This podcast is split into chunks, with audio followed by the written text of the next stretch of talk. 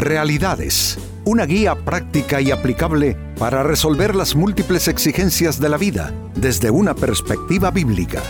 Con nosotros, René Peñalba.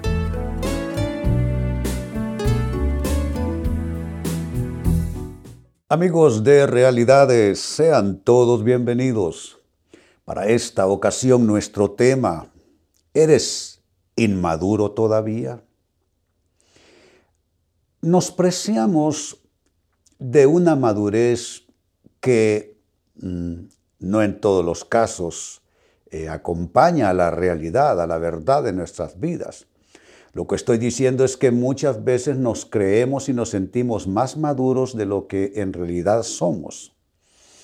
Y nos equivocamos, eh, juzgamos eh, erróneamente las cosas, juzgamos con inmadurez y amigos, al final nos vamos eh, cayendo a cuentas de la equivocación cometida en el sentido de que no somos tan diestros, tan capaces, tan maduros como lo pensamos. Y pues esta pregunta eh, trae esta, este ambiente de cuestionamiento, porque no es malo, amigos, cuestionarse uno a sí mismo, no hay nada de malo en cuestionarse uno. Creo que la excesiva confianza en uno mismo puede ser un problema. Eh, hay que, mm, en una medida saludable, por supuesto, hay que descuidar un poquito, hay que desconfiar, perdón, un poquito eh, uno de sí mismo, de sí misma. Porque una confianza demasiado plena, eso puede darnos muy grandes y muy desagradables sorpresas. Así es que este es nuestro tema. ¿Eres inmaduro todavía? Y hablando de inmadurez, el apóstol Pablo escribió en su carta a los Corintios capítulo 3, verso 3, lo siguiente. Pues aún son inmaduros. Es una afirmación. Pues aún son inmaduros. Mientras haya entre ustedes celos y contiendas, noten las marcas de la inmadurez. Mientras haya entre ustedes celos y contiendas, ¿no serán inmaduros? ¿Acaso no se están comportando según criterios meramente humanos? Esto es interesante, amigos, porque aquí se nos está indicando algunos rasgos que son característicos de la inmadurez.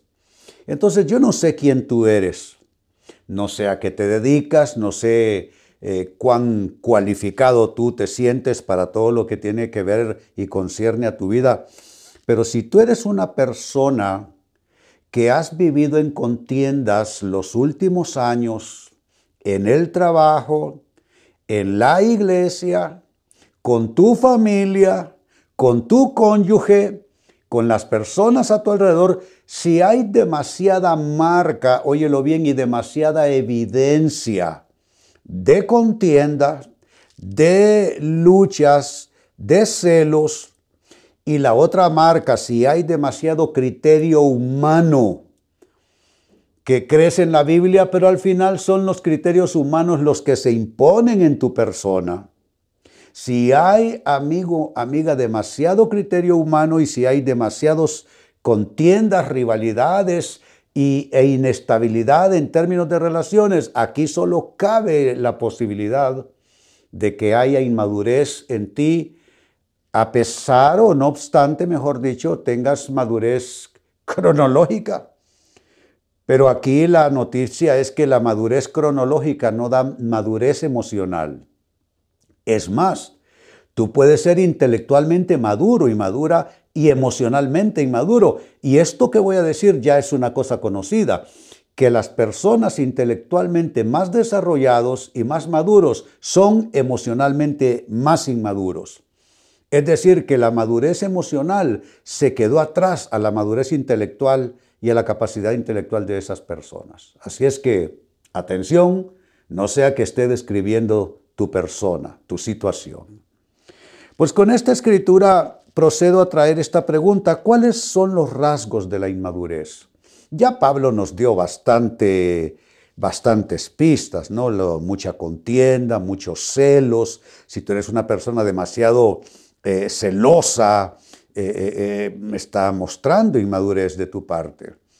Entonces ya, ya comentamos las pistas que nos dio Pablo, ahora sumemos más de lo que podemos nosotros observar. Entonces, muy bien, ¿cuáles son los rasgos de la inmadurez? Atención a lo que sigue. Conflictividad en las actitudes. ¿Eres tú una persona conflictiva? Si eres una persona conflictiva, allí se está pronunciando un rasgo de inmadurez. Eh, la conflictividad a veces se aprende conviviendo con alguien conflictivo. Ejemplo, cuando un niño crece con un padre o una madre eh, o ambos conflictivos, aprende a, actuar de esa manera y prácticamente ese ejemplo y esas influencias neurotizan la conducta del, niño y así se va quedando, un niño neurótico que todo le molesta, eh, todo lo impaciencia, todo lo, lo desacomoda, lo desarregla. Y así hay personas que se desarrollaron, crecieron como personas conflictivas. Yo creo que esto requiere algo de humildad de nuestra parte, amigos, y decir, bueno, yo soy conflictivo y ¿qué vamos a hacer? O sea, ¿qué vamos a hacer en el sentido de que no, no es que no vamos a hacer nada, pero si, si tú eres de los que dice yo soy conflictivo, entonces simplemente lo aceptas con cierta normalidad. Eh, es algo que uno va adquiriendo conciencia en el camino. Las personas conflictivas a veces son las que menos se dan cuenta de su condición. Entonces lo que toca es con cierta humildad, sin hacerle tanto aspaviento, decir, bueno, yo necesito refrenar esta cosa en mi persona. Yo necesito recortar esta fuerte arista de conflictividad que me acompaña. Tengo que aprender a ser más sereno, tengo que aprender a calmarme, tengo que aprender a esperar en lugar de decir cosas solo por, por mi manera de ser, pues tan, tan, tan así, tan intempestiva. Así es que este es el primer rasgo de la inmadurez, conflictividad en las actitudes. Si eres una persona de actitudes conflictivas, ahí ya comienza a hacerse el boceto de tu persona. Número dos, ¿cuáles son los rasgos de la inmadurez? La emotividad en las decisiones. Esto es otro aspecto de la vida humana. Lo primero que mencioné es actitudes muy conflictivas, pero ahora es decisiones muy emotivas. No siempre la emotividad es un buen componente a la hora de decidir. La mucha emotividad puede ser una evidencia o un sinónimo de inmadurez emocional. ¿Cómo se expresa la emotividad en términos de decisiones que se toman? Bueno, demasiado entusiasmo sin medir riesgos. Eso es una eh, emotividad en las decisiones. Eh, simplemente molestarte más de la cuenta, más de lo que es prudente, y eso te lleve a una decisión solo por el estado de ánimo en que te encuentras.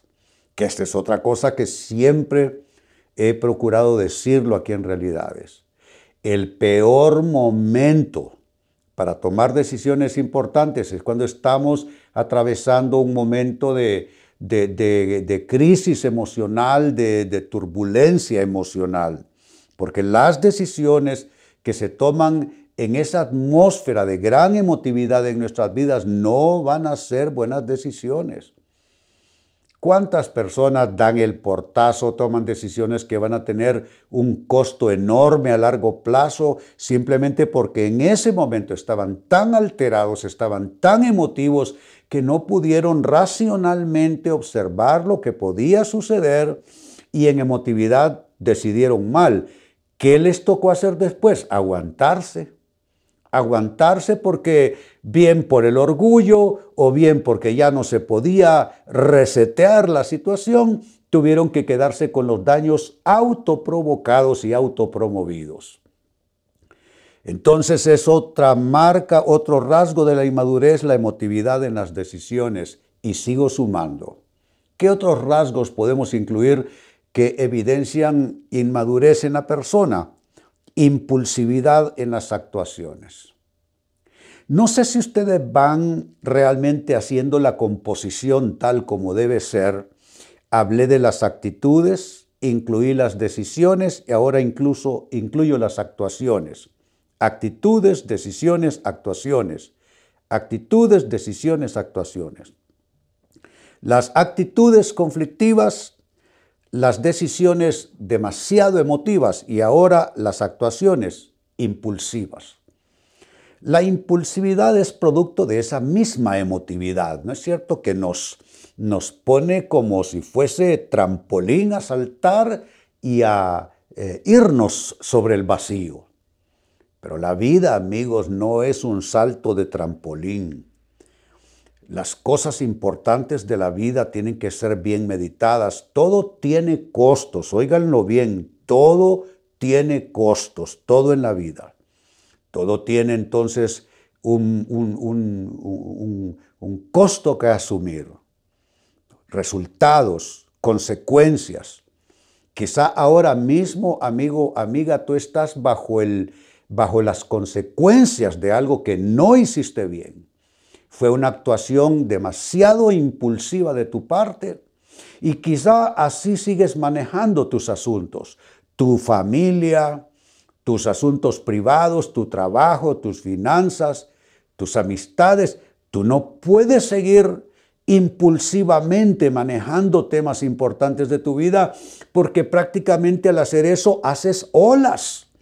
Hay personas que provocan tormentas, óigase bien. Hay personas que provocan tormentas en su escenario de vida porque comienzan a alterar todo el estado de cosas y situaciones ahí simplemente porque hay demasiada impulsividad en sus actuaciones. Si este es tu caso, si eres un hombre demasiado impulsivo, si eres una mujer demasiado impulsiva, tienes que ponerte freno. Así como lo escuchas, tienes que ponerte freno. Y número cuatro, otro rasgo más de la inmadurez es la inestabilidad en las relaciones. Entonces aquí está el cuadro completo. Actitudes, decisiones, actuaciones, relaciones. Mira todos los ámbitos que se tocaron aquí. Actitudes, decisiones, actuaciones, relaciones. Lo repito una vez más. Actitudes, decisiones, actuaciones, y ahora eso incluimos Número cuatro, relaciones. Inestabilidad en las relaciones. ¿Es estable, suficientemente estable tu matrimonio? Porque tú puedes tener una vida casado con esa persona, casada con esa persona, pero todavía vivir en un mar en tempestad, que rapidito se desarregla todo y entra en, en adversidad, en tribulación, en tormenta. ¿Cómo son tus relaciones? ¿Son tus relaciones de muy largo plazo o no te duran? Porque hay inestabilidad en la manera en cómo tú te relacionas, pero tú has estado culpando a las otras personas.